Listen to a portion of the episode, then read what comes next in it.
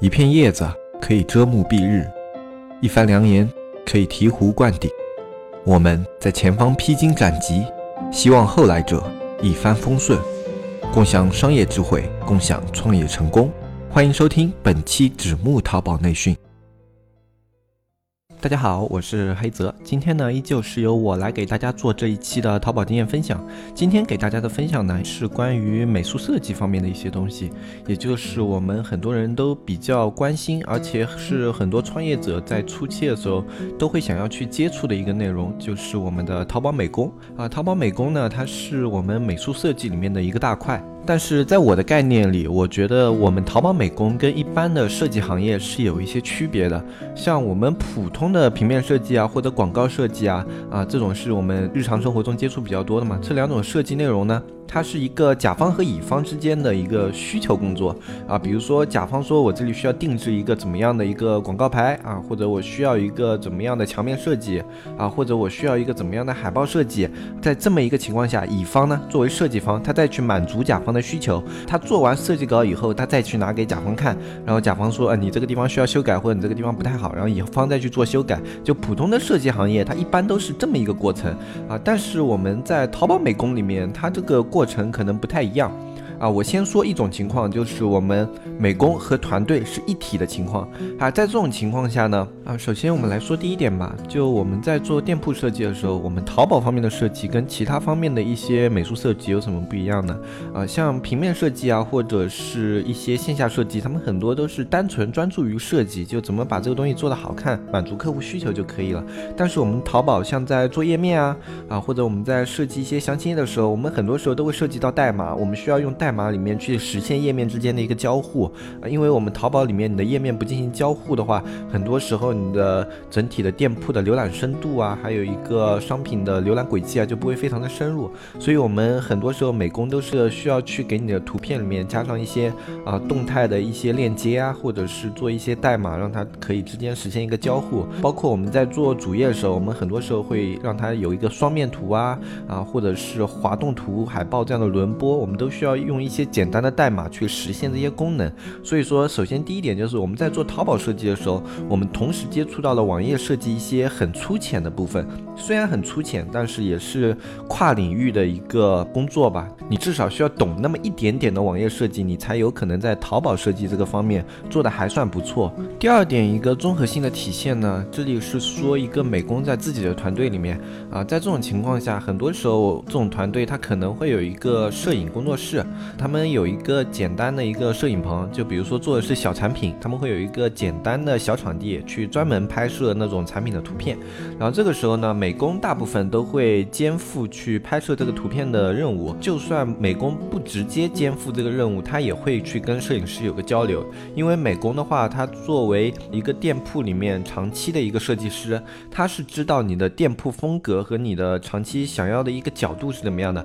然后美工他是可以很直观的去告。告诉设计师我们店铺目前的需求，这就是淘宝设计的另外一个综合性。就是你的美工不光要有平面设计上的一些审美，你还需要有一些拍摄上的一一些思路啊。如果你没有这些思路的话，你很难去跟摄影团队有一个交流。包括一些比较厉害的美工的话，他一般自己拍照也不会特别的差。这就是我们淘宝美工综合性的另外一个体现。然后淘宝美工最大的一个综合性体现就在于我们的淘宝设计上面，我们所有的设计师基本上都是有一定。的运营思维的这个运营思维呢，并不是说我们的美工他需要去很系统的学习整一个直通车，或者很系统的去学习整一个的运营技巧，但是他需要知道啊，比如说他需要知道直通车它的点击率会对他的产品产生影响。从而他在做图的时候，他的侧重点就会放在怎么样让别人关注你的图片，来点击你的图片啊。像我们很多刚刚入行的美术设计师，比如说他在其他行业做的还不错，但是他来淘宝的时候，他就会发现一个啊非常难受的点，就比如说你去做一张直通车图，你自己觉得做的非常好看。啊，审美啊，在各种方面无可挑剔，但是他的点击率就始终上不来，然后运营就会一直让他去改这张图，改这张图，但是他不知道他去改这张图的意义是什么，他会觉得我这张图已经做得很好了，我觉得你给我提出那些要求，只是让这个图片变得更加俗气啊，更加俗不可耐啊，我为什么要去做这样的事情呢？然后在这种情况下，他就无法理解运营给他提出这些改动的点目的何在，这种时候就会产生美工和运营之间的矛盾。所以说，在一个好好的团队里面，美工的设计师一般都是要懂一定的运营基础知识的。这样子他才可以比较好的去理解运营的意思。像一个团队，如果美工和运营始终是独立工作的话，他们的工作能效非常的低下。有时候可能只要改一个直通车图，美工和运营之间就面红耳赤的吵起来，这种情况我们都也碰到过。这个你不能说谁对谁错，只是他们欲于自己的一个职业，从他们的角度出发，他们觉得这样做是比较好的啊，他们没有放到对方的立场上去。所以说，我们现在给运营去做培训的时候，我们也会要求他去学习那么一点美工知识，因为有的时候你提出的要求，其实对美工来说可能是很难做到，或者非常的繁琐啊，这种繁琐的工作量呢，是与美工的付出不成正比的。所以这种情况下，运营也需要知道，就怎么样去让美工做。出怎么样的修改是更加合适的？他也不需要非常精通 PS，他至少知道怎这样的图片依靠什么样的做法大概可以实现，或者如果要实现这样的工作是简单还是困难，他有这样的一个概念就可以了。在在这两个工作之间，我觉得需要有这么一个协调的平衡点，要不然的话，你的团队里面美工和运营这两个点始终会出现或多或少的问题。然后呢，我们接下来简单说一下另外一种美工，就是我们淘宝里面很常见的叫外包美工。外包业务呢是淘宝现在非常大的一个业务，因为我们淘宝卖家的数量非常大嘛，不是啊，所有的卖家都会去做美工。或者说，所有的卖家啊都有钱去支付自己的一个美工团队。像美工团队的话，一般大卖家肯定会有，但是小卖家你如果长期有一个美工，有时候可能会让你的投入入不敷出，因为美工的工作比较阶段性嘛。在阶段性的时候，他做完一段时间的工作，在接下来你这个美工他的价值成本就是富余的，他不能给你体现出你工资的价值。虽然在忙的时候他可以超值的发挥他的价值，但是在闲的时候他是。可以啊，完全浪费掉它存在的价值的。有的工作你让美工在后期去做的话，他只是在干活，并没有产生实际的效益。这对于我们淘宝来说就不是非常乐于见到。所以在这种时候呢，有很多卖家他会去考虑选择外包的美工团队，因为外包的美工团队你只需要一次性的付款，特别是对于有的类目来说，他们的产品更迭非常的少，所以他们这样的一个支出呢，也是一次性可以管用很久啊。所以这时候他去请外包团队就会显得比较划算。在这种情况下呢，就外包团队的一些淘宝设计跟我们这个自己团队的淘宝设计有哪些差别？第一，外包团队的美术设计跟你的团队的沟通性并不是那么的及时，它的最大的一个弊端就在这，它永远是成稿之后发给你看，发给你看之后你有没有满意？你满意了，然后就可以了，然后你不满意的话，然后他再做修改。这样的话，一个是效率非常的低，但是我们淘宝有时候是非常赶效率的一个工作，比如说啊，你明天要上一个活动，你今天要做一个活动页啊，你你去包给外包的话，可能效率就不是那么的及时。你要去做修改的话，可能要扣打扣的赶着时间点，最后才能做出来，而且效果还不是那么尽如人意。这就是我们做外包美工的一个弊端，它的时效性没有我们自己有一个美工团队那么强。但是外包美工的优势在哪呢？第一个就是我们之前说的那一个点，就是它的支付是一次性的，它的成本可以留存非常多的时间。第二个呢，就是外包美工的话，他有更多的一个类目经验，所以他在做设计的时候，他的思路是比较成熟的。就大部分的外包美工，虽然他可能定价有高有低，但大部分的外包美工他们的水平还是在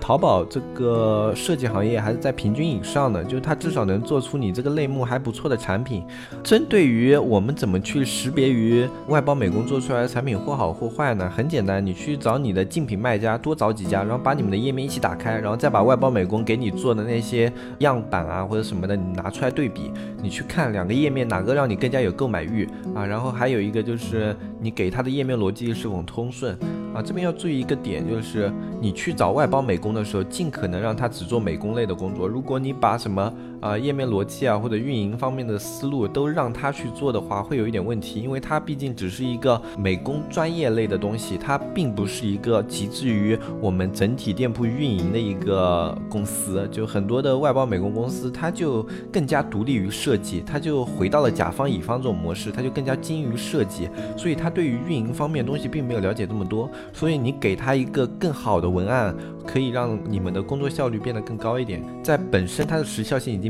低效的情况下，你不能去给他增加工作量，让你的时效性变得更低。你最好是自己去提供文案啊，或者是提供一些比较优质的图片，然后这样子的话，他们的工作效率更高啊，然后你们最后交接的工作也时间也会更加快一点。提供图片这一点要看，有的美工他们会连带的摄影业务，但是有的美工外包公司他们是仅限于美工这一块的。既然你已经花钱了，你已经在美工外包这一块上面花钱了，但是呃你还要在摄影上面省钱的话，这其实是一种非常不合理的行为，因为。你最大的目的就是做出好看的页面，但是你在摄影上省钱，其实对于美工来说就是巧妇难为无米之炊。你如果在这一方面省钱的话，就会导致你手头上只有一些厂家提供的图片，或者是自己拍的非常拙劣的那些图片。在这种情况下，美工他们是很难，就不要把美工想的太神乎其神。我们 PS 确实可以做到对图片的美化、优化，或者是重新在你图片基础上进行一个重新构图，但是你的图片基础太。太差的话，那就算是神一样的美工，他也很难去给你高效的完成任务。虽然说那种精于 PS 的人，他可以用素材给你东拼西凑啊，做出一个还算可以的作品，但是你要让他用一张很烂的图片去做出很好的产品，这是非常花时间的一个行为。可能不做 PS 的话，自己感觉不到，但是对于我们这种有一定的 PS 基础的人，就会知道，有时候这种卖家他们提出的要求是多么的离谱。我们在给美工提出工作要求的时候，也要尽可能的合理，这样子的才能让你们的工作更加的高效。工作高效对自己来说是没有坏处的。我觉得在淘宝这个行业的话，你的高效始终是你的优势，特别对于中小卖家来说，因为中小卖家最大的优势就是高效啊，你的团队够小，你的反应速度就够快。在这种情况下呢。这高效就是你唯一的优势。如果你舍弃了这个唯一的优势的话，那么你的成功的概率就要比大卖家更加低一点。然后在说完外包美工这一块的之后呢，我们再说一下，有一种情况就是大家想要自己去学习美工。学习美工其实是一个很好的思路，因为我觉得，呃，就算你是想要自己开店，然后你在早期的时候去学美工是没有太大问题的。你去学美工的话，可以让你自己对美学上面有一定的提升，这个是肯定的。这样说吧，学过设计的人和从来没有接触过设计的人，他对设计的理解肯定是不同的。比如说一张图好看。啊，你一张拍的非常好看的风景照，你放在那里啊，一个学过设计的人，他可能就会说，哇，这张图真漂亮，然后构图比例非常协调，然后啊，这边的一个拍摄重点非常突出，虚化很好。也许他自己拍不出来，但是他至少可以知道这张照片它好在哪里。但是一个没有学过设计的人，他的看到这张照片的反应就是，哇，好看啊，哇，真好看啊，哇，这张图怎么拍的这么好看啊？这就是他们全部的感慨了，就是他们对于色调。构图、色温，还有主次，就拍摄的主次，这种是一点概念都没有的啊！在这种情况下，你自己去开店的时候，你对于店铺里面你的产品现在是好看是难看，你也很难有一个区分。你只知道，哎，这个好像还行，但是你不知道它行在哪里，或者说，呃，这个图好像不太好看，但是你不知道怎么让美工去修改，这样子对于你自己来说也是有问题的。所以我建议，你如果你是要自己独立去开淘宝的话。多多少少，你去学习一些设计类方面的一些东西，你可以不学 PS，但是我觉得就像摄影，你可以去接触一下，或者像设计构图，你可以去买一些书，非常的多，就怎么样去设计出一张好看的图啊，这种书你可以去看一下。你可以自己不会操作，但是你要对这张图好看，怎么样才好看，你要有概念。如果你这个概念都没有的话啊，其实对于你的店铺来说是一件非常难受的事情。我们再继续说吧，就是如果你自己要。去自学美工的话，我们怎么样从零开始踏入美工这个行业？你要怎么样去分配自己的一个节奏会比较合理？首先一点，你要清楚自己是一个创业者，你不是想要去做一个长期的美术设计或者也是一个艺术设计啊，你是要做一个创业。所以说呢，美工只是你的一个辅助工具，你先要摆正这一点，就是它是作为一个工具存在的，而不是你赖以养家糊口的一个技能啊。在这种情况下，你就要。合理的分配你的时间这个美工上面。如果你分配的时间不够合理，让他花去了你大部分的创业精力的话，你就有点轻重不分这样的感觉。像我本身学习美工的经历，是我在创业的真空期，就是我在做完上一个项目的时候，一个真空期，我去进行了一个短时间的强化训练，就是这样子，是利用自己的时间非常好的一个方法。我也建议，如果你在创业之前要去做准准备的话，你也可以花一个月或者两个月时间去集中性的强化自己这一项技能，因为这样的话，对于时间的利用率非常的高效，而且学习的效率也非常的高。碎片性的学习永远及不上集中性强化性的学习效率来的高的。这也就是为什么我们在读书的时候，我们获取知识的效率要永远比我们自己自学的效率要高，因为我们自学大部分用的是碎片时间，而我们在读书的时候，我们是集中性的强化性训练的这样的一个时间。这样子的话，它这个知识的深刻度啊，还有这个知识的一个啊运用的广泛性啊，都是跟你用碎片时间去学习下来的结果不太一样的。在做美工这样的训练的时候，我也建议你去尝试一下这样的训练啊。如果你现在本身已经有一个工作，或者是你无法舍弃抽身掉手头上的事情，你还要去学习美工的话，那这个情况就比较的难。我建议的话，这样的话你可以从实操进行入手，因为美工的话，你去学习理论知识跟其他的东西有点不太一样。美工的理论知识就很多是仅仅停留于理论的。如果你要自己去做一家淘宝店的话，你在早期要自己兼顾于美工上的工作的话，那么你一定是有一些是势必要自己去做的。这个时候你在做实操的时候，再去把理论的东西化为实践，就会非常的占用你的时间。你可以在你的碎片时间，你就开始操作。比如说，你知道淘宝有东西叫主图，那么你就可以在碎片时间去利用各种各样的素材去做一些主图的训练啊。比如说去做一个主图，然后做完以后再去跟网上做对比，然后这样子的一个时间中呢，你就知道主图是怎么做的。然后详情页你也可以去这样做，就你可能以后想做什么产品，然后你可以没有自己的素材，你可以先去网上拼接嘛，因为你自己做练习没有一个版权问题在，你自己去做素材，然后去选这些素材进行拼接，然后再去做一个重新的设计，然后再去做一些训练啊，这样的一个效率呢，我觉得是要比你单纯的每天只是去看看一些视频啊，或者是每天逛逛论坛啊这样的做法是好很多的。就你看过的东西自己去做啊，就比如说你现在想要学主图，那你去找主图的相关内容，然后看完了他们的教程或者看完了他们的视频以后，马上自己去做一遍，然后再。自己第一天做完以后，第二天打开教程之前，想要学习的内容之前，先把前一天的东西再做一遍。这样的话，有助于你的思维的两次记忆。而且，一般如果你在第二天能够毫无障碍的把这个东西做下来的话，你这辈子都很难再去忘记你这个操作是怎么做的啊。当然，前提是你是啊经常性的在做这个东西啊。如果你长时间不做的话，可能也会有一个遗忘，因为毕竟只做了两次嘛。那对于我们的中小创业者来说呢，美工其实是一个坎，对于很多人来说都是一个坎。很多人他是仅仅去把别人的啊幺六八八上面一些厂家供图啊拿过来放在自己页面里面，这样子的做法，我们前面已经说过无数次了，就十进九死，或者说夸张一点的话，十进十一死。因为这样的产品，你用的页面是全网都已经泛滥了，很多很多的人这样做。这个首先图片泛滥，图片泛滥的话，你就可以靠以图搜图去找到你的同款。找到你的同款以后，如果你的价价格没有绝对上的优势，那么你就不可能去做到同行里面一个比较好的水平。如果呢，你真的自己不会 PS，也没有时间去学 PS，我是非常非常非常建议你把一部分的金钱投入到你的页面设计上面，就你的钱，你可以。把一部分的成本规划规划到你的图片拍摄以及你的详情制作上，因为这部分的投入对于你来说是可以增加你的创业成功率的。创业成功率对于我们这个行业来说是非常重要的，因为淘宝它也是一个概率性的生意，因为有的时候啊，在淘宝上面。你能够获取到流量的机会很少，但是，一旦你获取到的流量没有抓住这个机会的话，你下一次再获得流量的概率就会变低。而你抓住了这个机会以后，你下次获得流量的概率就会升高。这样子的话呢，就是体现出了我们美工页面的一个重要性。因为留存页面的话，最主要的还是你的呃详情页给卖家的一个体验。前呢有很多人吹嘘运营至上，因为他们说你看那个店铺装修的跟杂货店一样，他的货不照样卖的风生水起吗？照样几千件几万件在往外卖吗？这样子的话，我美工好不好有什么关系呢？我只要我运营够牛逼